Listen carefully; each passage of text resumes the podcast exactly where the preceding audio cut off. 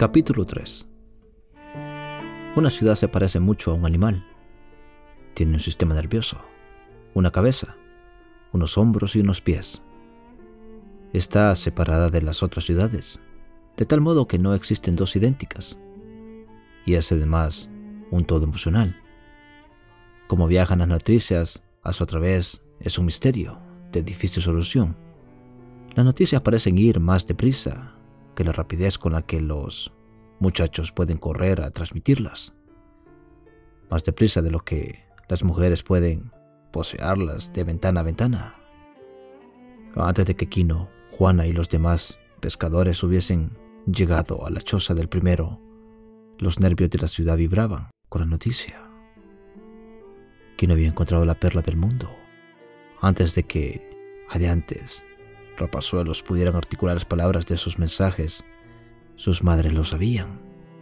La noticia volaba más allá de las humildes cabañas y llenaba, como la espumosa frente de la marea, toda la ciudad, de piedra encalada. Alcanzó al cura mientras paseaba por el jardín, poniendo en sus ojos una mirada pensativa y rememorándole unas imprescindibles reparaciones a la iglesia. Se preguntaba qué valor alcanzaría la perla y si había bautizado al hijo de Quino después de haber casado a este, cosa que no recordaba. La noticia llegó a los mercaderes y estos pusieron sus ojos en las telas almacenadas que no habían podido vender. La noticia llegó al doctor, mientras estaba sentado junto a su mujer, cuya única enfermedad era la vejez, sin que ella ni el doctor quisieran admitirlo. Y cuando se le hizo patente quién era Kino, el doctor puso rostro grave y orgulloso a la vez. Ese es mi cliente, declaró. Estoy tratando a su hijo una picadura de escorpión. Y giró los ojos en sus órbitas pensando en París. Recordaba la habitación que allí había ocupado como un lujoso apartamento y la mujer de rostro duro que había vivido con él como una jovencita bella y amable aunque no había sido ninguna de estas tres cosas. El doctor dejó de mirar a su decrépita consorte y se vio sentado en un restaurante de París con el momento en que el camarero descorchaba una botella de vino. La noticia llegó muy pronto a los mendigos de la iglesia y les hizo regocijarse en extremo, pues sabían que no hay espíritu más desprendido en el mundo que el de un pobre a quien de pronto favorece la fortuna, quien había encontrado la perla del mundo. En la ciudad, en sus copachuelos, se hallaban los hombres que compraban perla a los pescadores. Esperaban sentados a que las perlas fuesen llegando y parloteaban, luchaban, gritaban y amenazaban hasta que obtenían al pescador el precio más bajo posible. Pero había un precio por debajo del cual no se atrevían a ponerse ya que había ocurrido que algún pescador desesperado había dado sus perlas a la iglesia. Cuando terminaba la compra, ellos se quedaban solos y sus dedos jugueteaban incansables con las perlas, deseando poder ser sus dueños, porque no había en realidad muchos compradores, sino uno solo, y todos ellos eran sus agentes, en oficinas separadas para dar apariencia de competencia. Llegó la noticia a estos hombres y sus ojos se nublaron. Sus dedos sintieron extraña quemazón y cada uno pensó que el patrón no viviría siempre y alguno tendría que sucederle. Y todos empezaron a calcular el capital necesario para instalarse. Toda clase de gente empezó a interesarse por Kino. Gente con cosas que vender y gente con favores que pedir. ¿Quién había encontrado la perla del mundo? La esencia de la perla se combinó con la esencia de los hombres y de la reacción precipitó un curioso residuo oscuro. Todo el mundo se sintió íntimamente ligado a la perla de Quino, y ésta entró a formar parte de los sueños, las especulaciones, los proyectos, los planes, los frutos, los deseos, las necesidades, las pasiones, y los pisos de todos y cada uno, y solo una persona quedó al margen. Kino. Con lo cual, convirtióse en el enemigo común. La noticia despertó algo infinitamente negro y malvado en la ciudad. El negro destilado era como un escorpión, como el hambre al dolor y la comida, o como la soledad cuando el amor se le niega. Las glándulas venenosas de la ciudad empezaron a segregar su líquido mortífero y toda la población se inflamó, infectada. Pero Kino y Juana no sabían nada de esto. Como eran felices y estaban excitados, creían que todo el mundo compartiría su alegría. En efecto, así pasaba con Juan, Tomás y Apolonia. Y ellos entraban también en el mundo. Por la tarde, cuando el sol remontó las montañas de la península para sepultarse en el mar abierto, Kino buscó cobijo en su casa y Juana con él. La casucha estaba atestada de vecinos. no tenía la gran perla en la mano, como algo cálido y vivo. La música de la perla se había unido con la de la familia de tal modo que una embellecía a la otra. Los vecinos miraban la perla que Quino sostenía y se preguntaban cómo podía un hombre tener tanta suerte. Y Juan Tomás, en cuclillas, al lado derecho de Quino, pues era su hermano, preguntó ¿Qué vas a hacer ahora que eres rico? Quino miró su perla y Juana bajó las pestañas y se cubrió el rostro con el chal para que no se viese su excitación. Iridescente de la perla se formaban las imágenes que la mente de Quino había soñado en el pretérito y había rechazado por imposible. Veía a Juana y a Coyotito y a él mismo. Estaban ante el altar y se casaban, ahora que podían pagarlo contestó en voz baja. Nos casaremos. En la iglesia. En la perla veía cómo iban vestidos. Juana con un chal muy tieso por lo nuevo y una nueva falda, bajo cuyo borde quino podía ver unos zapatos. Todo estaba en la perla, que brillaba incesante con ricas imágenes de ensueños. Él también llevaba ropas nuevas, un sombrero mejor, no de paja, sino de fieltro negro y zapatos de ciudad. Y Coyotito llevaba un traje azul de marino estadounidense y una gorra blanca como Kino había visto una vez a bordo de un yate de recreo en el estadio. Todo esto estaba en la perla. Y Kino siguió diciendo, tendremos vestidos nuevos. La música de la perla era ya en sus oídos como un coro de trompetas triunfales. Luego, fueron apareciendo en la centellante superficie gris de la joya las cosas que Kino necesitaba. Un arpón que sustituirla al periodo de hace un año. Un arpón nuevo, de hierro, con una anilla al extremo de la barra. Y su mente casi no podía atreverse a soñar tanto. Un rifle. Pero, ¿por qué no? Siendo tan rico.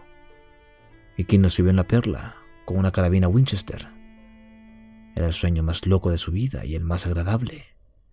Sus labios vacilaban antes de darle forma audible. Un rifle, declaró. Pueda que un rifle.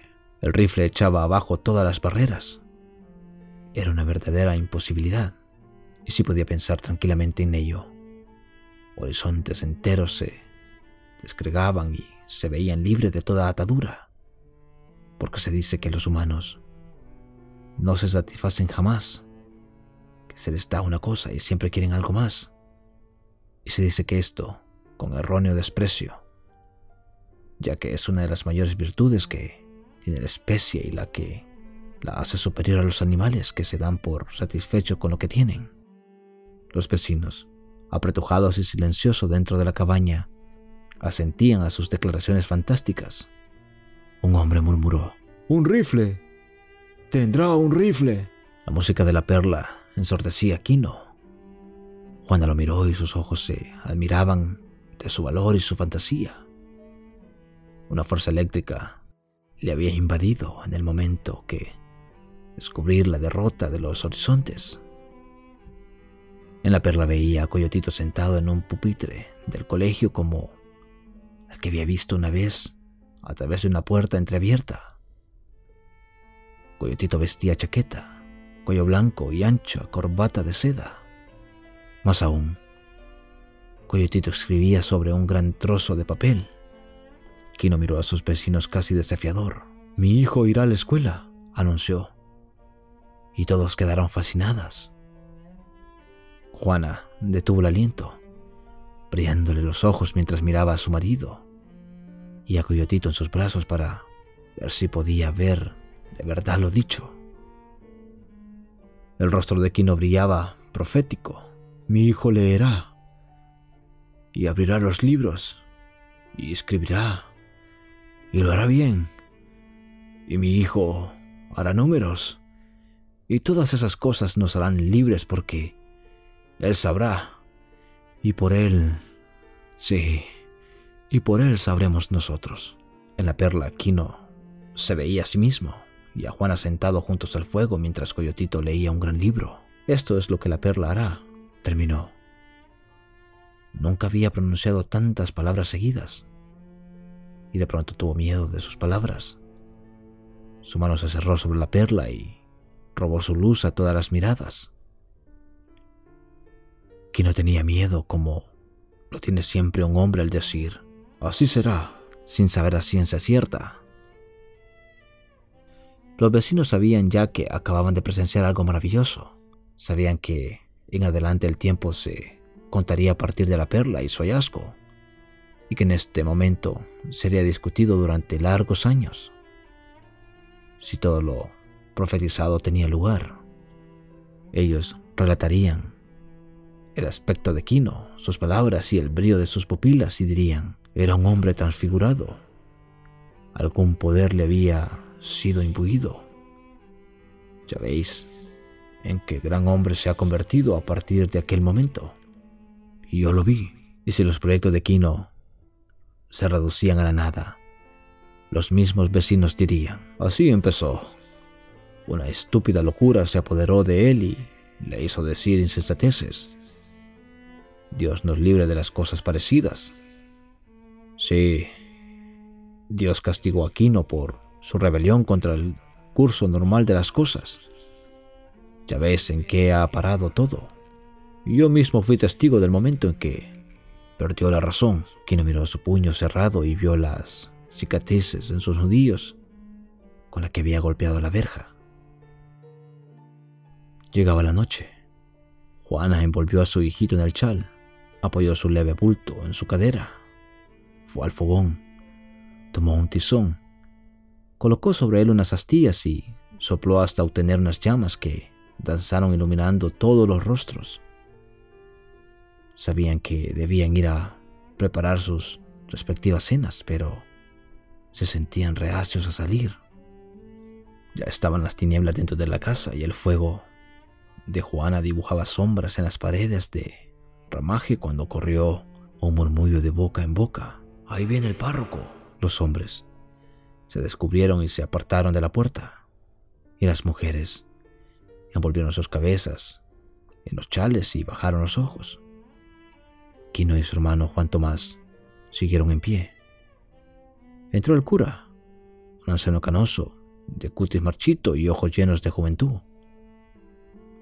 Consideraba niños aquella gente y como tales los trataba.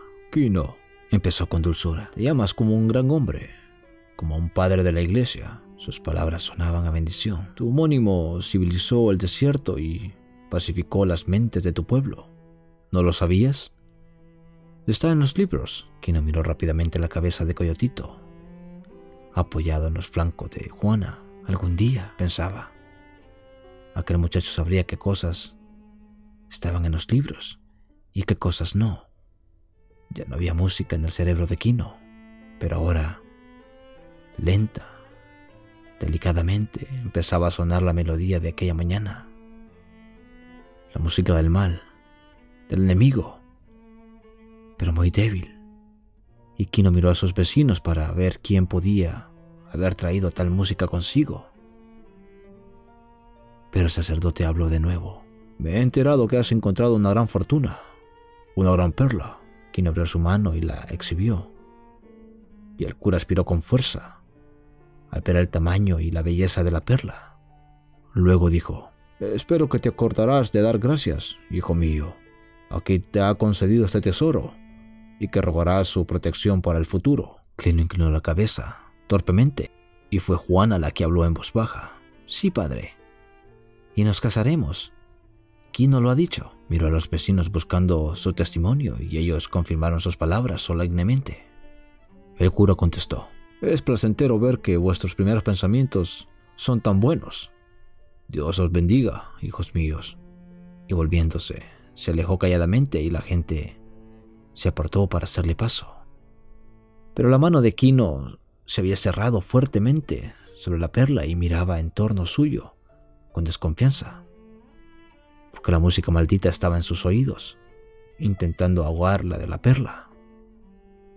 Los vecinos fueron escabulléndose hacia sus hogares, y Juana se acercó al fuego y puso a hervir la cazuela de barro llena de legumbres. Quino fue hasta la puerta y se paró en el umbral. Como siempre, aspiraba el humo de muchos fuegos. Ver las rutilantes estrellas y notaba la humedad del aire nocturno que le hacía envolverse mejor en su manta. El perro flaco acudió a él y se tendió a sus pies. Quino bajó la vista al suelo, pero no lo vio. Al traspasar los lejanos horizontes había entrado en un vasto páramo de soledad. Se sentía desamparado y aislado, y le parecía que los chirriantes grillos y las ruidosas ramas entonaban la melodía del mal. Se estremeció y trató de envolverse mejor en la manta. Llevaba todavía la perla en la mano, oprimiéndola con fuerza, y la sentía cálida, suave, contra su piel. Tras él oía a Juana amasando las tortillas antes de depositarlas en la batea del horno. Quino apreciaba detrás de sí todo el calor y toda la seguridad de su familia. Y oía la canción familiar como el ronroneo de un gato casero. Pero ahora, al anunciar cómo sería su futuro, lo había creado. Un proyecto es algo real y las cosas proyectadas son como experimentadas ya. Un proyecto, una vez ideado y trazado, se hace realidad. Indestructible, pero propicia a ser atacada. De este modo, era real el futuro de Kino. Pero desde el momento en que quedó plantado había surgido otras fuerzas con el propósito de destruirlo. Y esto lo sabía él muy bien. De tal modo que ya se preparaba a rechazar los ataques. También sabía que los dioses no gustan de los proyectos humanos y que odian el éxito si no tienen lugar por mero accidente. Sabía que los dioses se vengan de un hombre cuando triunfa por sus propios méritos y en consecuencia aquí no temía los proyectos mas habiendo embosado uno ya no podía anularlo. Para rechazar los ataques, Kino empezaba a envolverse en un duro caparazón que lo aislara del mundo. Sus ojos y su cerebro paladeaban el peligro antes de que hubiese aparecido. Desde la puerta vio cómo se acercaban dos hombres. Uno de ellos llevaba una linterna que iluminaba las piernas de ambos. Atravesaban la puerta del cercado y se acercaban a la choza. No tardó en ver que uno era el doctor y el otro el criado que había abierto la verja por la mañana. Los nudillos destrozados de la mano derecha de Quino parecían abrazarle al descubrir de quiénes se trataba. El doctor empezó. No estaba en casa cuando viniste esta mañana, pero ahora, a la primera oportunidad he acudido a ver al pequeño. Quino siguió obstruyendo la puerta. Llenó los ojos de odio y furor pero a la vez de miedo, por los cientos de años de dominación habían calado muy hondo en su espíritu. El niño está ya casi bien, contestó con sequedad. El doctor sonrió, pero en sus ojos saltones no había sonrisa. A veces, amigo mío, arguyó, la picadura de escorpión tiene un curioso efecto. Se produce una aparente mejoría y luego, sin previo aviso, ¡uf! ¡ah! Uno de los labios estimuló una pequeña explosión para indicar lo rápido del accidente y movió su maletín negro de doctor para que la luz de la lámpara lo iluminara, pues sabía que la raza de Kino tenía gran respeto por las herramientas de cualquier índole. A veces el resultado es una pierna paralítica o una espalda córcova. Oh, yo conozco bien la picadura del escorpión, amigo mío, y sé curarla. Kino seguía sintiendo rabia y odio junto con infinito terror. Él nada sabía y quizás el doctor sí, y no podía correr el alburde o poner su cierta ignorancia contra la posible sabiduría de aquel hombre. Había caído en la trampa en que caía siempre su pueblo. Como sucedería hasta que, como él había dicho, pudieran estar seguros de que la cosa de los libros estaban verdaderamente en ellos. No podía jugar al azar con la vida o la salud de Coyotito. Se hizo a un lado y dejó que el doctor y su criado entrasen en la cabaña. Juana se apartó del fuego y se echó atrás al verlos entrar.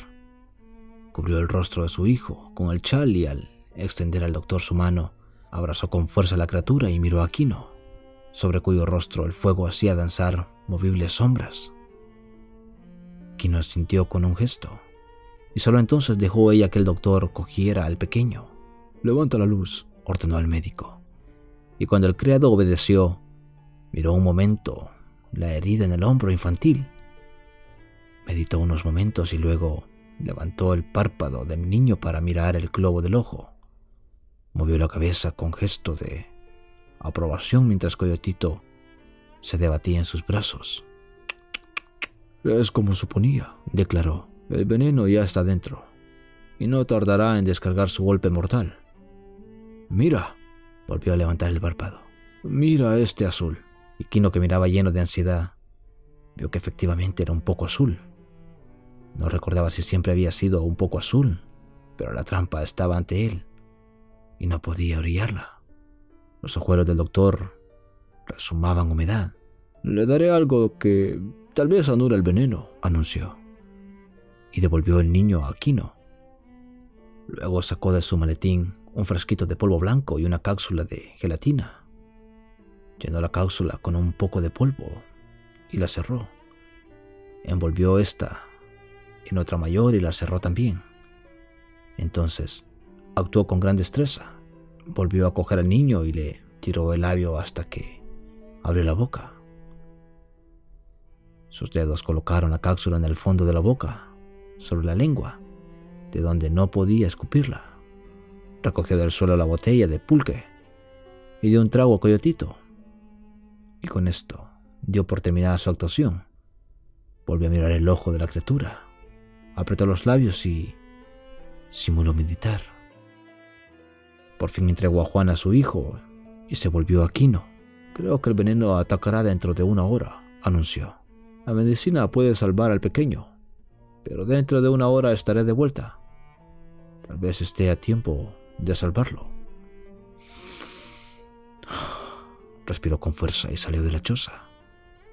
Y su criado le siguió con la linterna. Ahora tenía a Juana al niño bajo su chal y lo miraba con ansioso temor. Quien se le acercó, levantó el borde del chal y lo miró. Adelantó una mano para levantarle el párpado y entonces se dio cuenta de que seguía llegando en ella la perla. Fue hacia una arca colocada junto a la pared. Sacó un trozo de tela, envolvió en ella la perla, se dirigió a un rincón, cavó con las uñas en el suelo, colocó la perla en el agujero, lo cubrió y lo disimuló. Entonces volvió junto a Juana y acurrucada. No apartaba los ojos de su hijo. El doctor, de vuelta en su casa, se dejó caer en su sillón y miró el reloj. Su familia le llevó una frugal cena a base de chocolate, dulces y fruta, y él miró la comida con desagrado. En las casas de los vecinos, el mismo tema seguía dominando todas las conversaciones. Se enseñaban unos a otros el tamaño de la perla y hacían gestos acariciadores en el aire para indicar su belleza. Desde ahora, espiarían muy de cerca a Juana y Aquino para ver si la riqueza los volvía locos, como sucedía siempre. Todos sabían por qué había acudido el doctor. No era buen histrión y comprendían muy bien su actitud.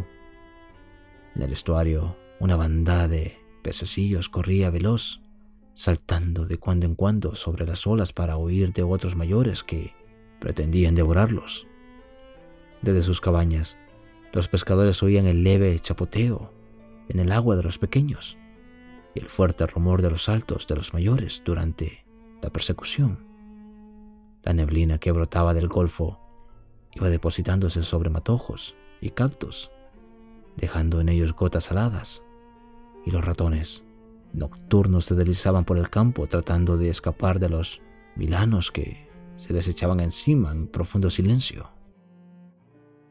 El peludo can de manchas ambarinas sobre los ojos llegó a la puerta de Quino y miró hacia el interior. Sacudió sus cuartos trasero al mirarlo Quino y se tumbó perezoso cuando dejó de sentir sus ojos sobre sí. No entró en la casa, pero observó cómo devoraba Aquino las legumbres de la cazuela, acompañadas de una torta de maíz y de largos tragos de pulque. Quino terminó su cena y estaba liando un cigarro cuando Juana lo llamó con voz aguda. Quino. La miró. Se levantó y fuese a ella porque veía el terror en su mirada. Se detuvo a su lado y miró hacia abajo, pero la luz era demasiado escasa. Acercó unos leños al fuego para que se levantaran las llamas y entonces pudo ver la cara de Coyotito. La tenía enrojecida. Tragaba saliva con gran esfuerzo, pero algo brotaba entre sus labios.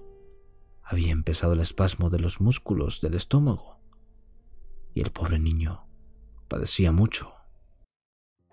Quino se arrodilló al lado de su esposa. El doctor lo sabía. Observó.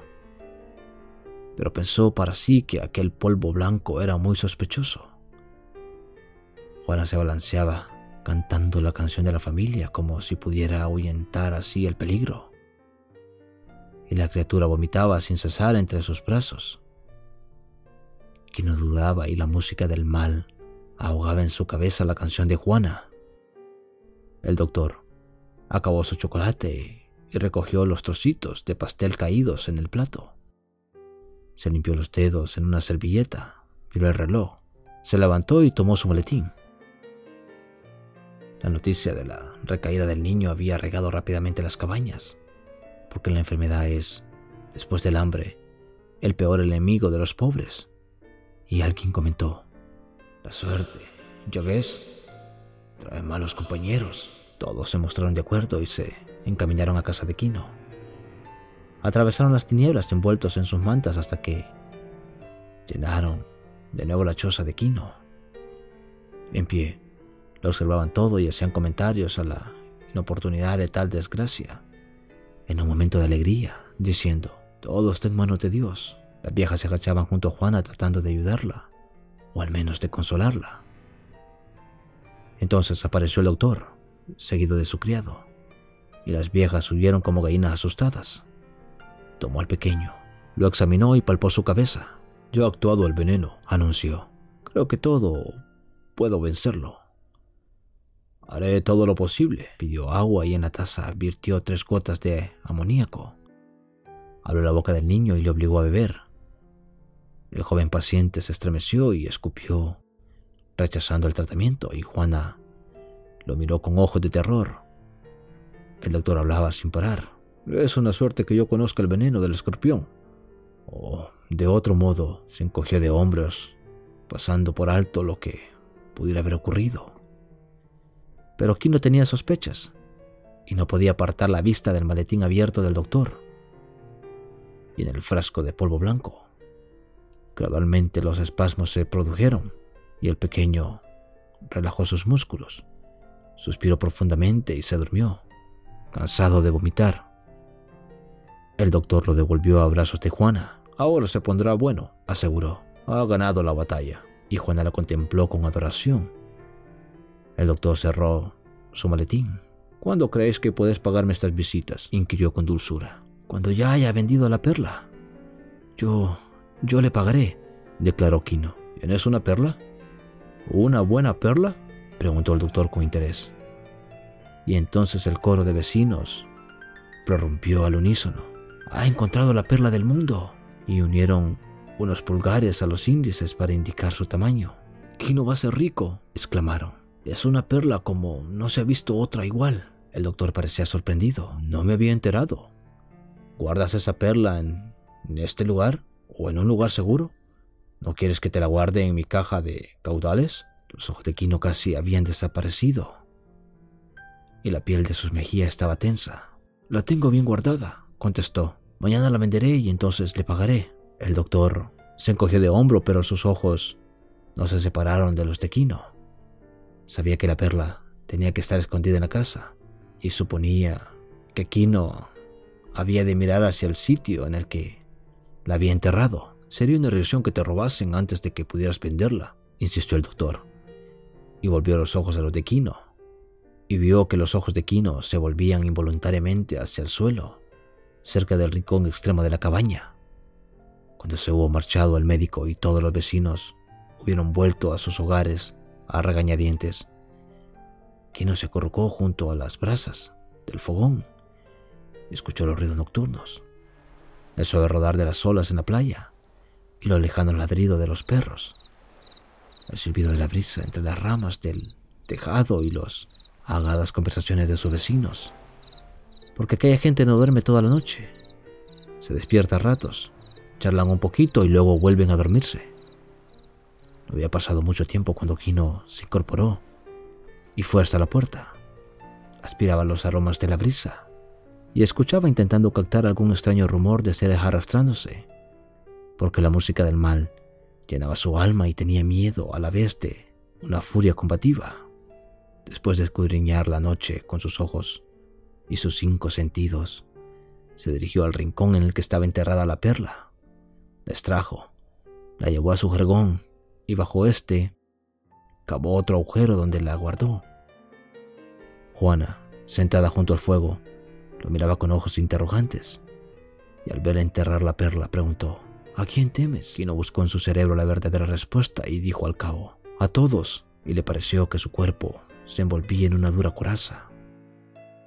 Al cabo de un rato, ambos yacían juntos sobre el jergón. Juana no había puesto al pequeño en su cuna, colgante, sino que lo tenía en sus brazos, cubriéndole la cara con su chal. Por fin se apagó el último destello del hogar, pero el cerebro de Quino ardía aún durante el sueño. Y soñaba que Coyotito sabía leer un libro grande como una casa con letras del tamaño de los perros, y las palabras galopaban y danzaban por todo el libro. Luego la oscuridad se extendió sobre la página, y con ella volvió otra vez la música maldita y Kino se agitó en su lecho. Al sentir su agitación, Juan abrió los ojos en las tinieblas. Entonces se despertó él, ensordecido por la música del mal, y siguió tumbado con los oídos alertas.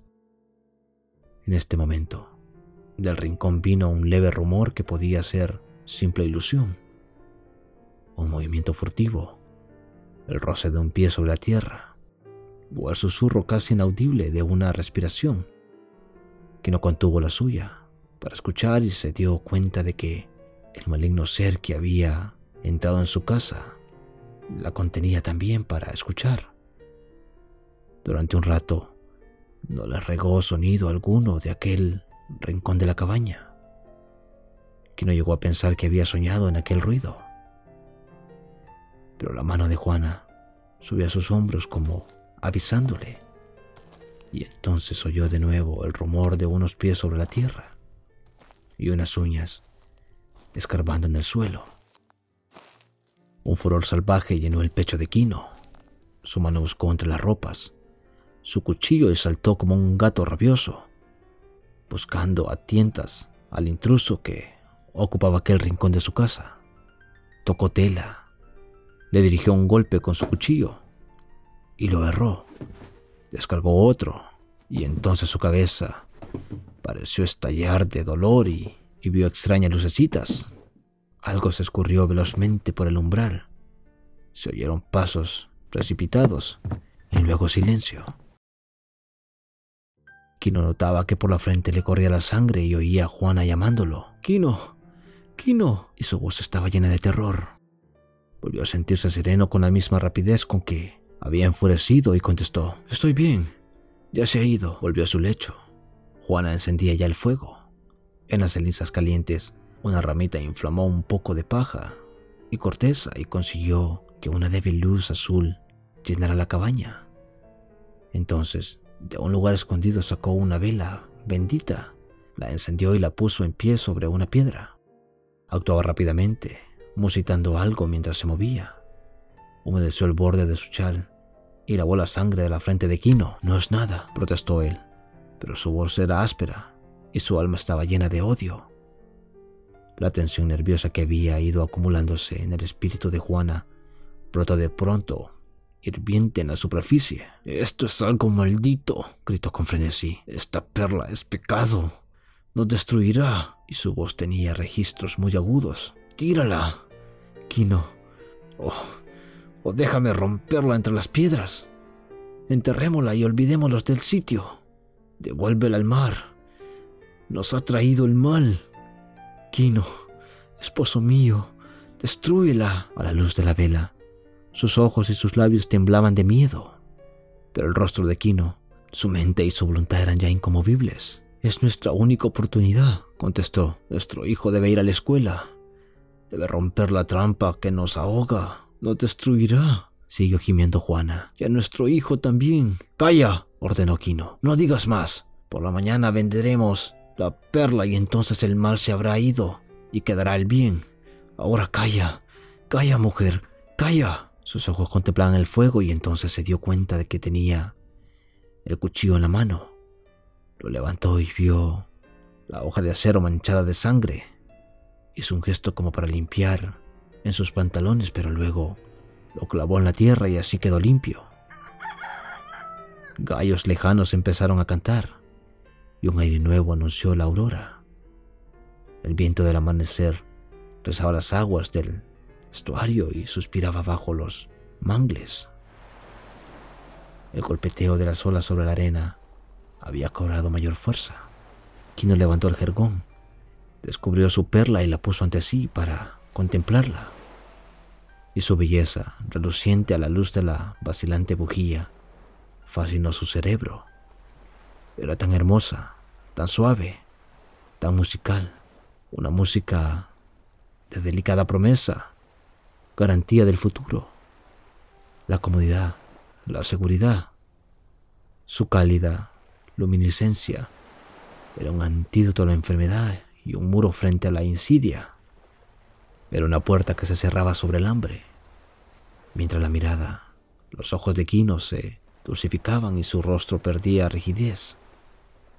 Veía la imagen de la perla y oía de nuevo la hermosa música del fondo del mar, de las luces verdes de las praderas submarinas.